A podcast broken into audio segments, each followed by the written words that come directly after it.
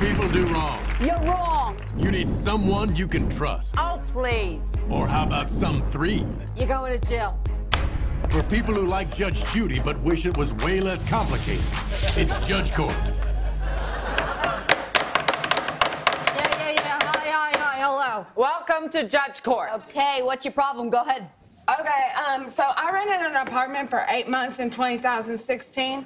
In that time, I now have a bathtub. I'm seeking recompense for the bathtub. And I'm saying that's BS.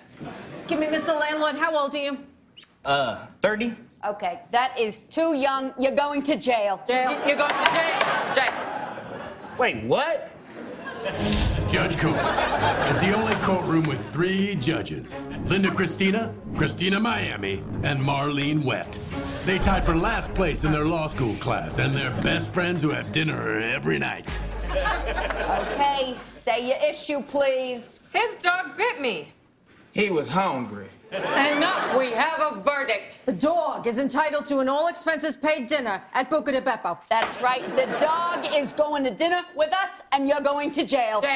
You're going to jail. What? Why? Excuse me, you do not in here to her.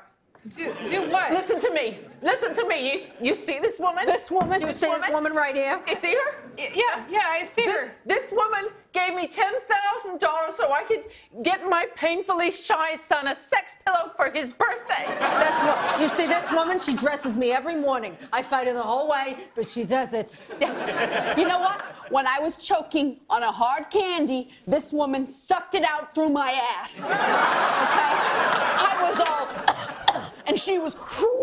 I was naked, of course. Can I just go to jail? When I pee, she wipes. When I cry, she screams. And when I need to wake up, she shoots a gun. Are we still doing my case? Yeah, yeah, we solved it. Yeah, we release you of your own renaissance. Go. Don't worry. What these ladies lack in understanding of the law, they make up for in catchphrases. Eat dirt.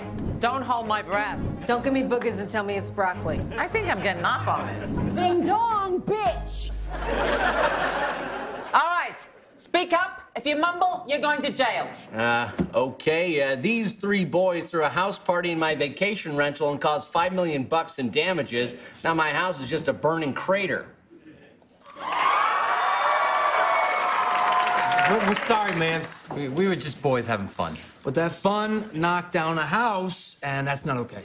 In your words, what the hell happened? Well, I spilled the snacks, I brought my skateboard into the living room. and then uh, I set the house on fire. We accept the consequences of our horseplay. Okay, that is it. I cannot take it anymore. You're my son. You're all our sons. God, you're perfect. We're not going to jail? No, no, we're all going to dinner. Where's that dog? Where's the dog? Judge Court, on every day for 100 years.